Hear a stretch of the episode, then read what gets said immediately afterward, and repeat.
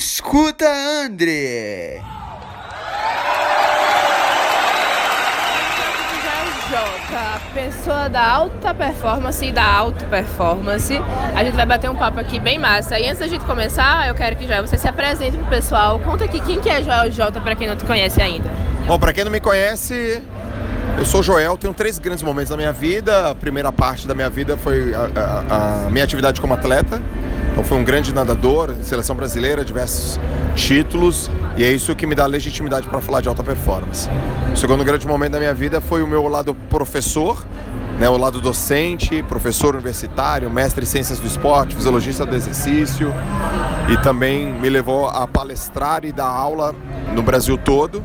A terceira grande parte da minha vida foi meu trabalho diretamente nos negócios, no mundo dos negócios, mentoria, passando como coordenador do Instituto Neymar e hoje mentorando muitas pessoas no Brasil inteiro. Então eu, eu aliei a mentalidade do esporte com a didática da educação física e a didática também do meu lado como professor e o lado de negócios nessa tríade que hoje eu ensino as pessoas no meu livro, nas minhas mentorias, nas minhas palestras e treinamentos.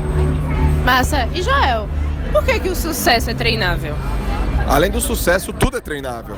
Né? Todo mundo pode melhorar qualquer competência que tiver.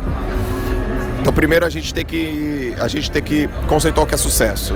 Sucesso pode ser uma coisa para mim do que para você. Então a pessoa define uma coisa na vida dela, em qualquer área, financeira, física, emocional, intelectual, e ela atinge aquela coisa.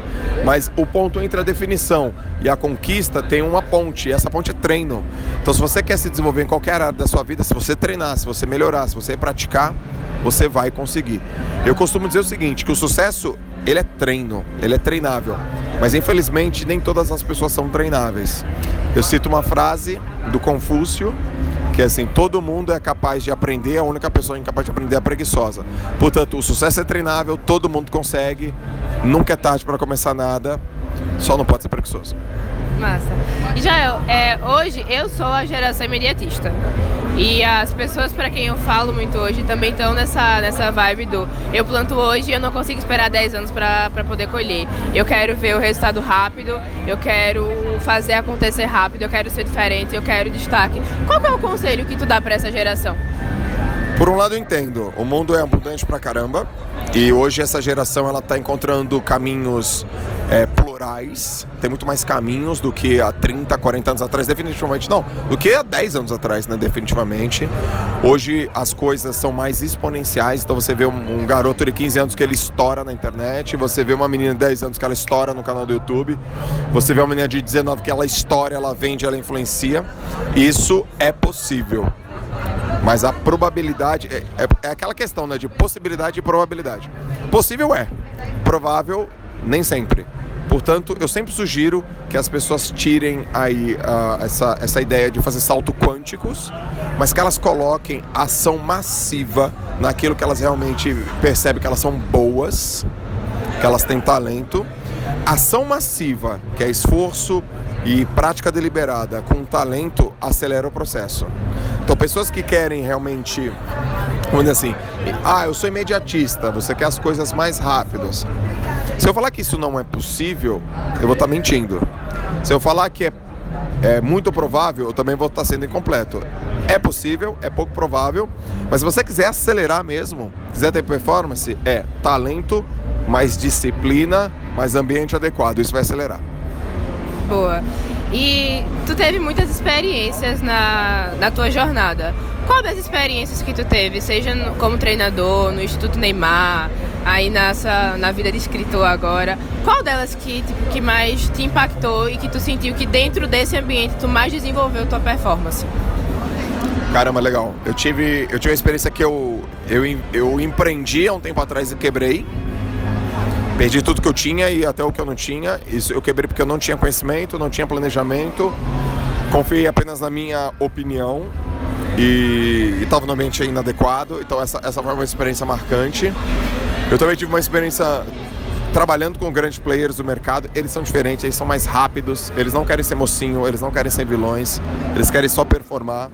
Eles são absolutamente práticos, eles são absolutamente é, é, atitudinais, eles são atitudinais e eles têm eles têm vantagens, em, acho que em três aspectos, né? Eles têm uma visão diferente do mundo, porque eles convivem com pessoas de visão, eles têm muita coragem, eles não se importam em uh, errar, eles, eles até acham que tem que errar, mas eles querem errar rápido, e eles têm muito conhecimento. Só que o conhecimento prático, não é o conhecimento acadêmico, não estou falando que isso não é importante, muito pelo contrário, é super importante, mas eles pegam os, os conhecimentos que têm aplicação prática, mesmo se forem acadêmicos ou não. E eles aprendem aquilo que eles precisam, não aquilo que a, a sociedade pede para eles aprenderem. Então isso é muito legal, isso, isso eu percebi eu percebi essa característica nas pessoas e fez total diferença na minha vida e faz até hoje. Incrível. Eu tava conversando com o pessoal há uns dias e as pessoas sempre me perguntam qual é a minha meta daqui a cinco anos. Eu sempre tive muita dificuldade para responder isso. Porque eu fico tipo, mano, mas daqui a cinco anos, sei lá o que, é que eu vou estar tá fazendo, não sei nem se eu vou estar tá no Brasil, não sei onde é que vou estar. Tá. Só que aí ficaram insistindo. E eu fiquei tipo, qual, qual, qual? E aí eu lembrei da tua foto levantando Little Johnny no evento do Negro.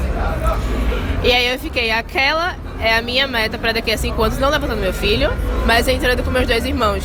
Que hoje eu faço tudo pelos meus dois irmãos. Eu tenho dois irmãos de seis anos. E tipo, aquela dali é a foto eu com eles dois, entrando no meu evento daquele jeito, porque você tá com o Little Johnny. E tu fez um evento, o Hora H, foi incrível. E eu queria saber quais foram os dois aprendizados maiores que você tirou do evento do Negro e do seu. Tá bom. Do negro, o aprendizado é vale a pena você tomar uma decisão irreversível. E eu tomei. E eu tava lá naquele palco por conta de uma decisão irreversível que eu tomei. Não tem plano B, só tem plano A. O segundo, é, você tem que ter um porquê muito claro na sua vida para te manter firme, que é, é levantar o Little Johnny.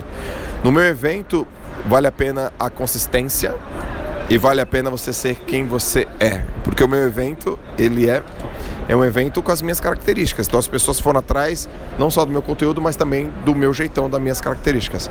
Então esses foram os dois aprendizados.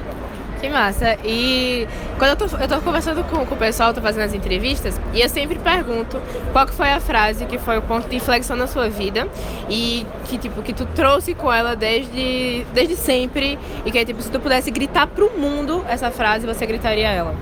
Pense como quiser, faça o que quiser, mas não culpe ninguém pelos seus resultados. Frase do meu pai, tatuada no meu corpo. Essa é a frase. Show. Joel, muito obrigada pela atenção. Para as pessoas que quiserem te encontrar nas redes sociais, como é que elas fazem? Eu que agradeço, parabéns aí pelo projeto incrível, show. As pessoas precisam de, ati de atitude em iniciativas como essa. Bom, tô lá, YouTube Academia de Campeões, eu tô no Instagram como Joel J e eu estou no podcast do Spotify como DNA Cast e eu tô no Facebook como João Moraes. Muito obrigada. Valeu.